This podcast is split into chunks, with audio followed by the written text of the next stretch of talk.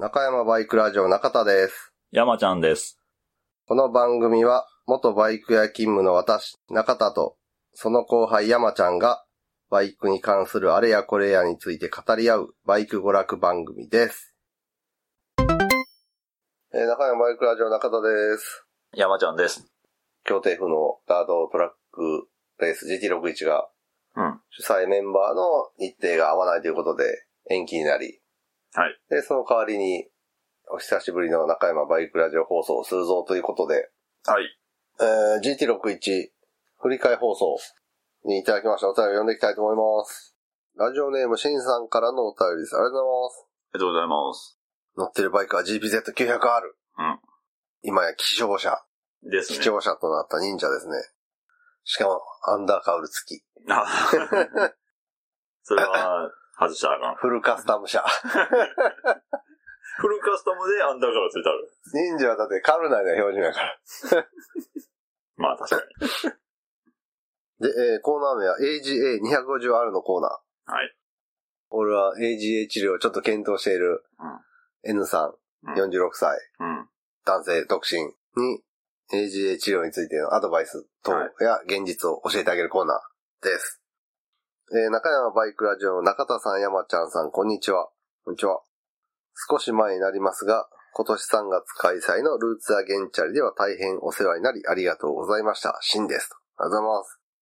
と、3月のルーツでは、中山バイクラジオレーシングファクトリーチームのメンバーとして、うん。うん。黒川さんと共にうん。出走いただきまして、ありがとうございます。えー今年の GT61 が開催されないとのお知らせはとても残念でしたが、近い開催を心待ちにする時間が延長されたのだと気持ちを切り替えて、引き続きフライングスタートの練習に励むことにしました。目標はマイレースでビデオ判定です。かっこ嘘と。厳しいんですよね、ビデオ判定。ちょっとスッとできるようになりたいんですけどね。あの、判定が難しい？そうそう、一回確認して、うん。こう、ツッツッツッって動かしてみたいな。はいはいはい。でさて、気持ちを切り替える大切さを今回 NYBR 中山バイクラジオから学んだ私です。その学びのお返しといってはおこがましいのですが、気持ちや発想の切り替えは時に人生に大きな転機をもたらす場合がありますので、それについて少しお便りを書いてみます。AGA、かっこ以下身も蓋もなくハゲと言います。ちなみに人のことをハゲと呼んで良いのは、自分もハゲている人だけだと思っています。についてですが、価値観の転換をすることで、その現象に対するご自身の受け止め方、そして対応が異なってきます。第一にハゲはモテます。ハリウッドのアクション俳優をはじめ、男惚れするような色っぽいハゲが存在するのがその証拠です。あのようなセクシーさはハゲていなければ決して手に入れられないのです。そうですかね。ハリウッドのアクション俳優はベースモテますからね。そうだよね。その、ハゲの部分じゃなくて、ハリウッド俳優の部分がね、結構強いんで、ね。ねえ。ハゲは持って、持ってる、まあ確かに持ってなく、100持てなくなるってことはないと思うんですけど、うん。突出したものがなければ毛はあった方が いいかな。まあ、そうやね。うん。うん。特にね、中田って身長165ですからね。外見的なことよりも内面的なことじゃないその、性格が合うとかさ。ああ、まあまあまあ、それはな、でも、その、それはさ、こう、ある程度、まあまあ近くなってから。がそう、近なってから話やからさ、うん。最初のファーストコンタクトで、山ちゃんが身長あって、うんハゲやったらそこまで、そうなんかな。まあ、あるとないと比べたらある方がいいのか？身長は。まあまあ何したら、だって、背高ハゲのうん。スーツとかちょっとかっこいい感じあるやん。でも、チビハゲスーツはもうギャグやん。ちょっと。ああ。だけどそこに、うん細マッチョとかさ、うんあの、筋肉質が加わったら、うん多分、背が低くても、いけんじゃない？いやー、そこがちょっとぽっちゃり体質とかさ、チビデブハゲになってしまうそうそうやったらちょっときついのかもしれんけど。いいの、令和にこんなルッキズム全開な話して ほんまやな。前回やな、ほんまに。どうやろうなまあ、で、2メートルとかだとちょっと怖いけど、うん。背が低くて基本的に可愛い方向に路線、あ可愛いおじいちゃんと おっちゃん。か、ハゲでもな。そういう方向に行かなあかんからな。あ、だからそこを筋肉でワイルドな方に持っていくんじゃないの？ムキムキハゲチビ？うーん。ムキムキとは言わんけど、その、まあ、どの辺の頃合いを言うてるのかわからないけど、まあまあ、細マッチョやね。イメージは。うん。で、だから、えっ、と、プロレスの練習生みたいな感じ。イあー。メージで言うと、まだ体そこまでできてんけど、うん。筋肉ついてて坊主にしてるみたいな。うん。ホモ受けせへん。それどっちかっていうと。ホモ受けかな。そっちな気がするな、なんか、モテんのは。うん。確かに色っぽいハゲはいると思うで。セクシーなやつってこ漫画の7に出てくるあれやろ。と、やす、やすみたい。やすやったっけ？知らんわかんないけど。誰？パッと出てくる、いいハゲって誰？渋いハゲやろ？うん。え、けどそれちょい悪的なやつ？いや、そのタレントさんとかで。あの、あこの年齢よ、年齢。それは同じが40代から50代ぐらいかけて。そんな人いる？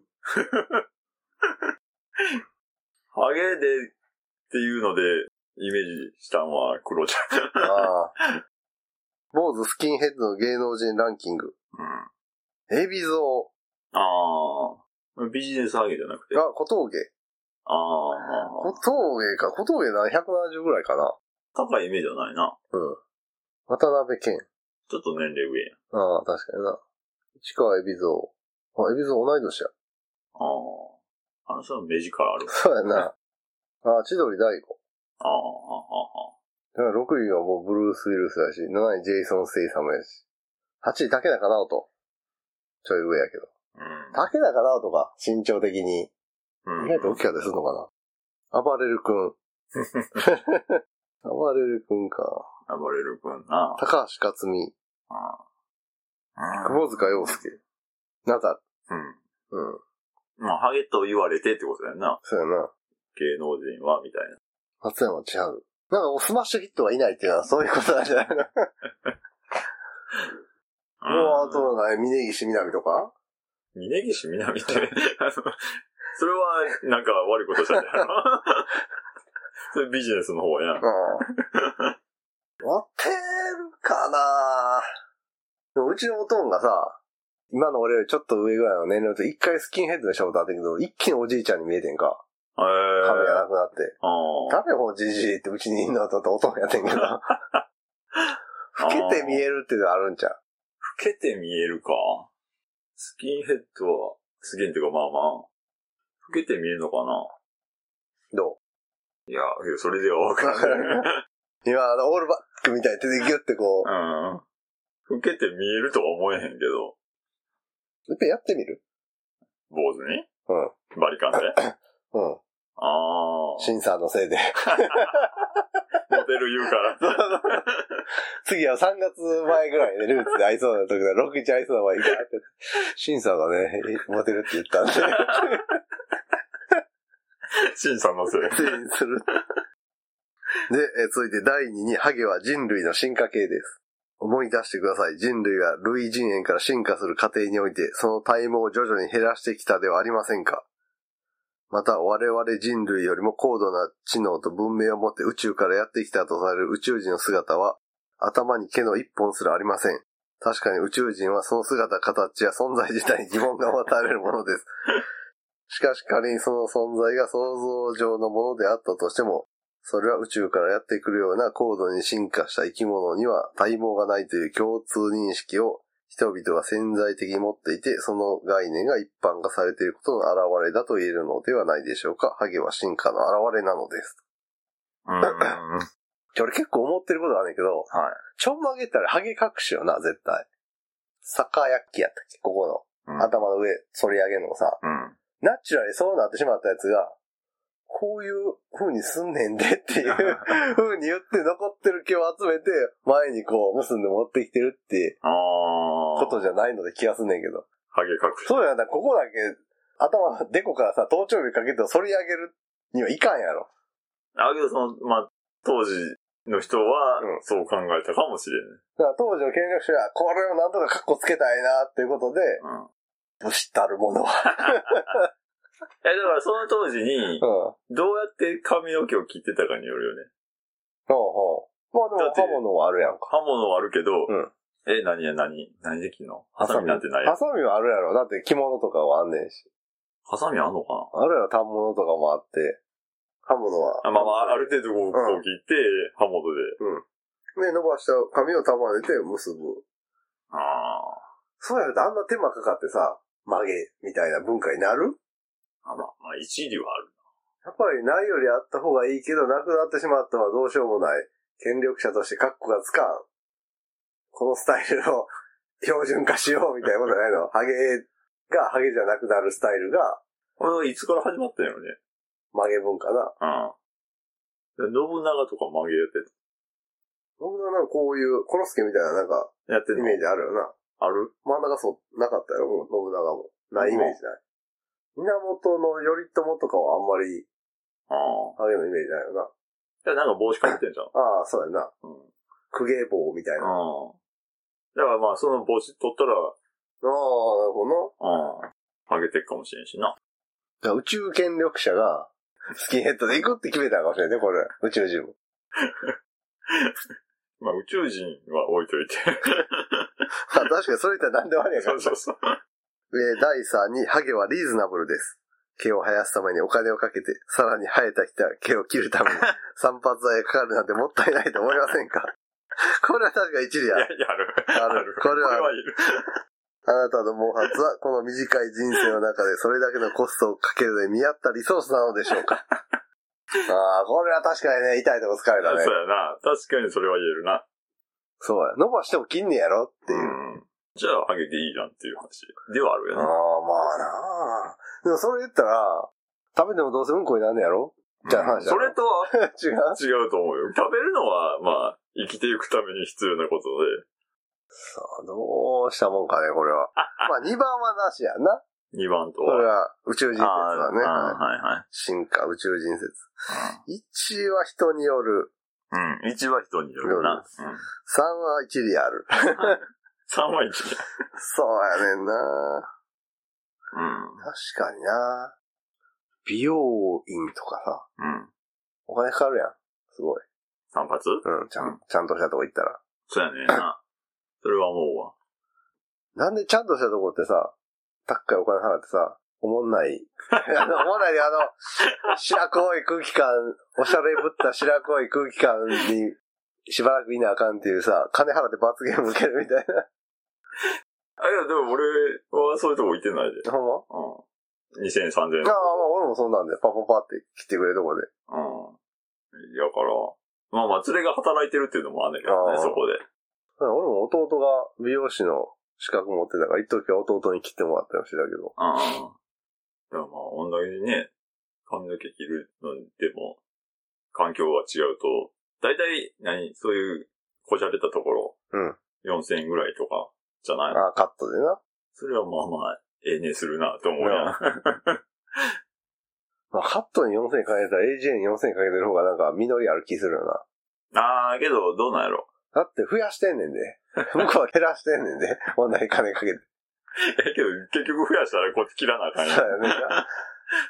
まあでも、切るほど増やせたら喜んで金払うと思うけどな、そういう人。ああ。カット毎月いかへんでしょ？俺月1ぐらいで。あ、ほんま。うん。あ結構頻繁に出るな。審判が月1ぐらいちゃう？俺2ヶ月。ほんま。うん。あ、そう切った時結構短いのね、山ちゃんの場合。あほんまのベリーショョートみたいな感じになって。単発やな。だいたい2ヶ月ペースやでな。女の人がもっと多いんかな。それはそうちゃう。色入れてる人とか。うん。女の人はあれ楽しいんかな？そんなに通うってことは。会話が。ああ、まあ、それもあるやろうけど、どうなんやろなんか毎回同じぐらいっていう人もいいの？カットの仕方っていうのかな？セットの仕方っていうのかな？あ、でもお馴染みの人やったら、じゃあいつも通りで、みたいな。で、最近どっか行きました、みたいな話するのは楽しいんかな？ああ。会話込みでってこと、うん。うん、会話が楽しくないやんか。会話楽しくないの？楽しい？山ちゃんし、あまあ、その指示連れやからさ。それやでな。まあ、連れとの会話はまあいいけどさ、うん。知らん美容、知らん美容師なんて大学生の次ぐらい思んない。言うね。向こうもそれが仕事でしょ？喋り。まあまあまあ、髪切るのは仕事やけど、黙っとくって選択肢ないの？あの、無言の空間が辛いんじゃない？あなんか、何先輩、お前、そういうとこはちゃんと盛り上げなと言われんの。その盛り上げなって言ってる時点でもうあかんやん。基本。あれ盛りは、上がることはあっても盛り上げることはないやん。うんいプロ以外はうんさ、それで飯食ってる芸人さんとか。個人一人でやってるようなところは、多分その無言の空間がう辛いからしゃなんか喋らなあかんとかいうのがあるんやろうねん。でも俺やってたら喋りそうではあんねんな。ああ、美容師の立場やったらうん喋るんちゃう？なんか喋らなあかんって思うんちゃう？そうやな。うん その、いっぱいスタッフがいる美容室でも、なんか喋らなあかんってなるんやろうな。なん喋る？天気。ああ、いらんわ、天気。天気はいらん。おお休みの日何されてるんですか？それもいらんやろ。でもそれぐらい聞くことなくない？まあ、だからそっから話を広げていくってことでしょなんか、これやってんねん言うたら、じゃあ、じゃあ、じゃあやあって。、本当ですか？みたいな。え？て俺、俺客。いや、嫌やわ。いや、俺、マジか。お休みの日何やってるんですか？あ、俺客？うん。えー家でゴロゴロ。広がらへんな。あ、YouTube とか、あそうそうそう。なんかちょっとね、その辺のやつを見てるわ。なんか面白い YouTube チャンネルあります？最近ないな。そうもない客や。い、い、い、いらんってそんねやろ。そうや、確かにそうされると何のあれもないな。そうやなこ。こっちからおすすめ言うのもな。まだ違うやろし。僕も見てて、さらば青春の力の YouTube チャンネルが結構面白いんですけど、そういうのってどうですか？あんまお笑いし好きやない。いや、ヒカキン見てんねんって言われたらどうすんの？終わるな。そうやろ。ああ、いいっすよね、ヒカキン。終わった。ほんまやな。終わるな、ヒカキン見られたら。次、次がないでしょ。ないわ、ヒカキン見てますってやつは、はいしかないな。あ、あ、あ、みたで。すよね、みたいな。あ、ヒカキン俺見たことないんですけど、どんな感じのあれなんですか？めっちゃああ、そういう感じ見てる人多いうんですけど。なんかおすすめの回とかあります？みたいああ、ビジネスやな。な。ビジネスだな。ビジネスだな。で、まあ、そんなんで広げていいかな、そうか、じゃああの人らも辛いんやな。と思うで。だってあの人らほんまに面白い話なんかできひんもんな。え、どういうことそれ？タイマー吸ってますとか言わへんやんか。ほら、いろんなストレス抱えるでしょ。人相手やからね。まあな。うん。ほんまやな。だからなんか、趣味に何々とか書いた、選べるようにしといたいの？予約するときに。なかった。趣味、バイク、ボードゲーム、うんフットサル。え、何その、自己 PR 的な。あ、そう。あ、じゃあこういうのやったらまだ話、つまらん話にはならなさそうというか、まだなんか共通の話題あるな、みたいな人を指名して、逆じゃない？指名すんのは逆じゃでしょ。あ、客がその美容師を、ああ、そういうことな。うん。だけど、で、苦手で YouTube とか、ヒカキンとか書いて、マインクラフトとか書いてんやろ。あと、普段読んでる雑誌とかさ、あ実はナックルって書いて、あ、こいつはいけるみた いな。でもそういうことやってるとこもあるんじゃない？あるよな、こんだけ美容室だらけやったらな。うん。まあ、その会話を楽しみたい人やったら、この人みたいな。共通の話題があると、人に切ってもらいたいっていうのはなるやろうけど。好きなジャンル、漫画。ワンピース、呪術回戦、鬼滅好きです。これは厳しい。だからそういうとこには、うん若いコーラが行くんじゃないああなのなんで大日向号推しです。うんマニアック。なかなかおらんね。あの、大きい卵焼きを走ってるみたいにする、あれがめっちゃ好きなんですよね。あのネタ好きなんですよね、みたいな。美容師さんがいたら山ちゃんたまらんわけやろ。わかる言うて。そうやな、そうしなあかんな。美容業界も。うーん、まあまあ。そうやな。マッチング美容院。その変なコントのタイトルみたいな。で、どこまで行ったっけ？ああ、ハゲはリーズナブルまで。うんさて、AGA 業界からの資格が GT61 にエントリーしてくると面倒なので、この辺にしておくことといたします。そんなわけで抜け毛が増えるのを楽しみに、これからの人生を歩んでいきましょう。愛と抜け毛を添えて新。PS、次回 GT61 楽しみにしています。そうか。GT61 スポンサーとして AGA クリニックがついてくれたらいいんか。今お金持ってそうやん。AGA クリニック。ほうほう。で、なんか何商品提供してもらうってこと？テントがあって、あの、クリニックで無料診断 診断があって、あー1ヶ月目の薬代は半額。結構大盤振る舞いやな。あとテントは中に誰が入って分からない人から。匿名性も保たれます。いや、入ってく時で踊るやん。誰かいいんでってかさ。物販テントと繋がってるから、あ物販買っただけですけど、みたいな。思いっきりわかる。袋も出てくるそうそうそ薬。AGA クリニックスポンサーズで面白いな。AGA クリニック無理かな。ラットさんとこぐらいだったらな、人数聞いてるし、あー。旅バイク、女子バイクだったらな。いや、まあ、うちらでも、うんずっと続けなあかんと思うねまあ。な。続けて。ラジオも、治療も続けるのか、みたいな。続けていったら、無理やな。だから、楽園会か。うん。続けてる。うん。楽園会二人ともなんか、そっちに関しては問題なさそうやねんな。あいくさんもなんか、髪の密集度とかすごそうやん。ー。毛量？毛量。あー。確かに。ケイさんもなんかそういう話一切聞かへんし。うん。だけどわからんね。40超えたら、ああ、そうやね。うん。急に来るとか。やっぱ儲かってるとこじゃないとスポンサーになれへんからさ。うん。法律相談所クレジットカードがどうのこうの。というわけで、えー、シンさんからのお便りでした。ありがとうございます。はい、ありがとうございます。えー、続きまして、まあ別の方なんですけど、連続でいきます。はい。えー、第5回の S さんからです。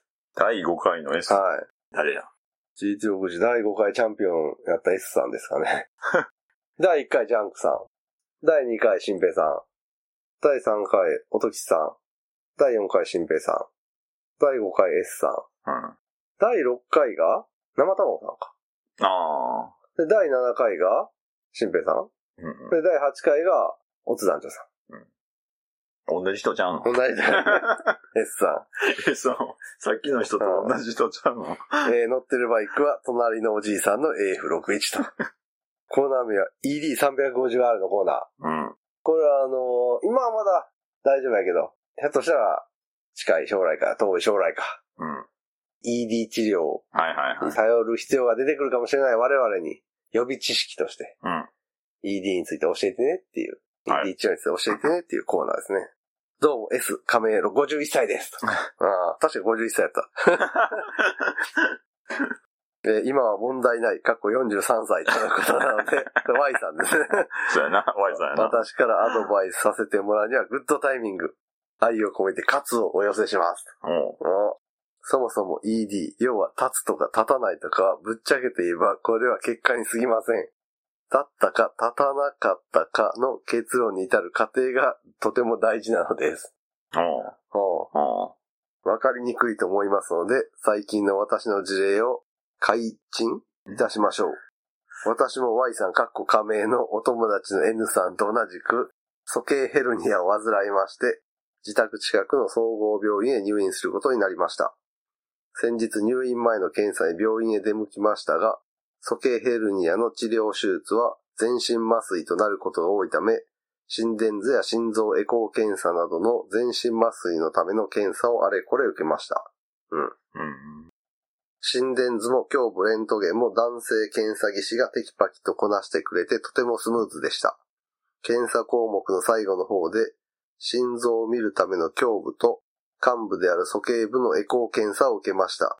しかし、あろうことか担当してくれた技師がマスク姿も美しい若い女性だったのです。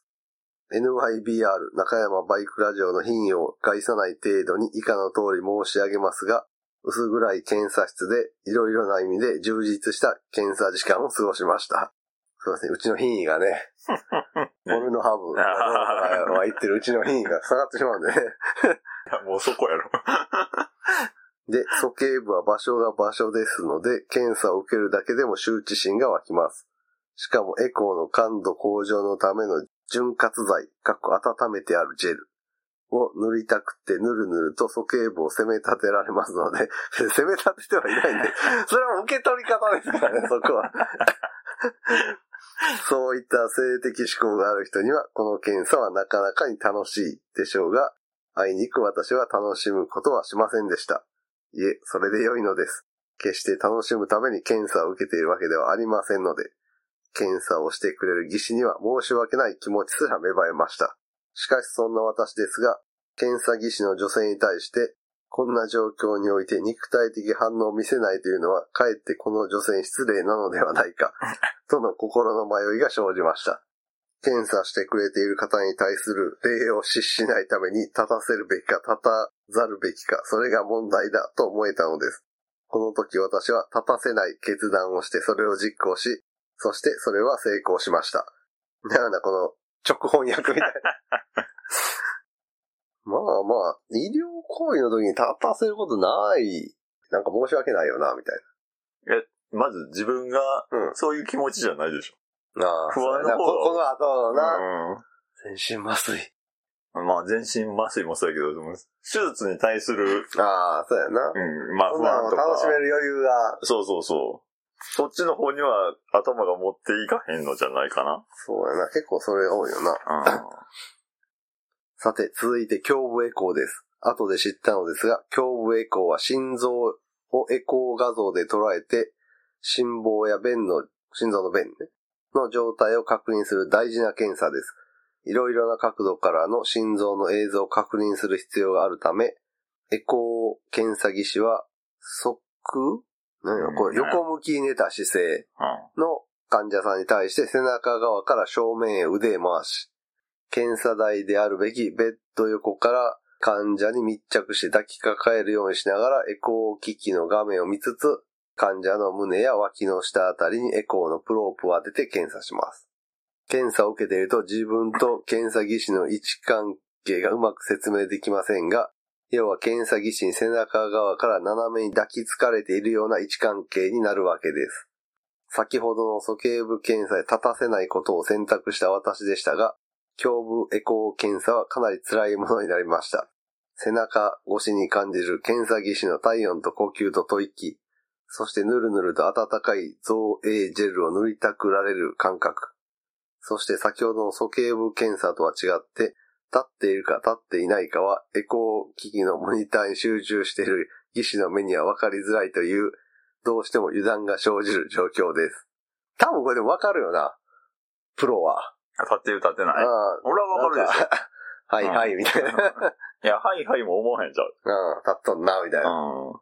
気を抜くと、この技師さんはわざと乳房を私の背中に押し付けているのではないか、という妄想すら湧いてきかねない状況でした。あれは今思い出しても辛かった。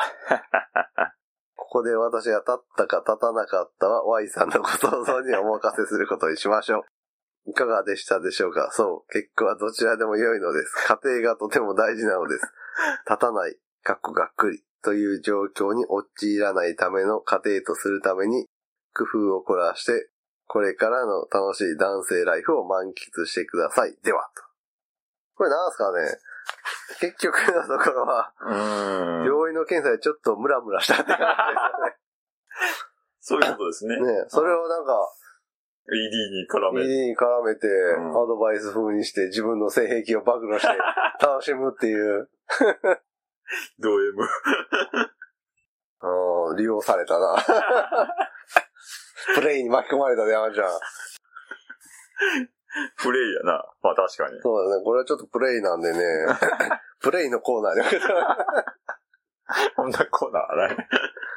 そうやな。医療行為はないな。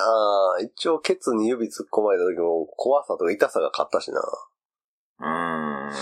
あと、俺こんなんされたかな。鼠径ヘルニアって覚えてないってことはやっぱり、その、手術へのあっちの方が、そうやな。俺は何されるかわからへんからな。そう。うん。あの、尿道カテーテル抜かれる時に立ったら本物やと思うわ。ああ。あ、だから俺もうちょいやった時もうそれ抜かれてたから。わあ、ずる。え、えもう知らん間になかったもん。そんなんは？何その、管刺してたんっていうやつやったから、ほんまには、まあ、あの、手術中とかは刺してて、うん。おしっこも出たとか言うてやってんけど、もう全然気づかへんし、帰ってきたら普通の状態で。もう紙パンツは履いてたけど。うん俺、ふんどしやった。ふんどし？うん。へえ。ふんどしなんよ。スケヘルや時、うん。が一番ちょうどいいっていう。あ、あの、中が出てこへんみたいなやつ？多分その切ったとことかうん。確認したり、ああ。尿のある管を出したりするのが一番都合がいいみたい。あで、退院する日に、ドゥルって抜かれて、あ。え、じゃあその、そのままずっとついたままやったの？はい、そう、尿道カテーテルついて、指にあの、なんかいろいろ測るやつ、うん。かまされて、洗濯ばさみみたいな。で、鼻にチューブ入って、ああ。鼻にチューブはなかった鼻の奥は乾いてしんどかった。な。酸素マスク的なやつは、手術終わった後はあったし、あとまあ心電図取るためにこのああ、9, 9番の部長術と、紙、紙パンツ。あと、なんか、足のエアポンプみたいなやつ。あ足にかぶせる、エアソックスみたいなのかぶせて、それが順番にこう収縮して、あ足の血行を良くして、多分あの、血栓が詰まらへん、詰まったりせんようにみたいな。はいはいはい。なんかあったような気もするな、それ。でもそれのぴったりした靴下ああ買ってくださいって言って、ストッキングか。これそこら辺のことは覚えてんねんけど、その前の検査とか覚えてんねんな。歯の検査があったな。へえ。あの、麻酔してる時に、歯の詰め物とか取れたら飲んでしまうから、ああ。そういう外れかかってるやつはないかとかチェック。ああ。検査は、俺の場合は CT だけやったな。うんあ、結構違うよな、こんなの。俺まあまあ、もう盲腸と、あ、まあ、そうか、それな。え、だからやっぱりそういう、本来そうじゃない場面で立ったりしたことある？いやー、うん、学生時代さ、昼寝してて起きたら立ってたとかあるけどさ。なんかそういう不意のエロスを感じる。感じたとしても、立つまではいかへんのじゃないの？その日常で何かあったとしてもさ。くすぐられるぐらいで。うん。例えばそのいかいたずらな風が吹いたとかさ、そんなのあっても一瞬ので出来事やん。そうやなおっとは思うかもしれんけど、立つまではいかんでしょ。そうや、オイルマッサージとか別に立っちゃあせんもんなああ。健全な店？うん、まあ店というか健全にやってもらって。オイルマッサージか。前の彼女さんがそういうのができる人やったから、ああ。腸もみとか。ああ。あ、いや、まあ、下手すりゃ、そっちにもなるってことやんな。あの、エロにもなる。ああ、まあな。うん。だからそれが、その彼女じゃなくて、うん普通のお店でなったらっていう話だああまあなそ。れはな。なんかあったかい石をお腹に置くみたいなやつもあった。温めたほかほかの石を、ツルツルの黒い石をお腹に置いて、ゲルマニウムなんたら。ねそれ、精神的に来るやつ。スピリチュアルみたいな。なんかそういうパウダーをを練り込んだうん。ジェルみたいなんで、うん。オイあオイルでオイルマッサージ。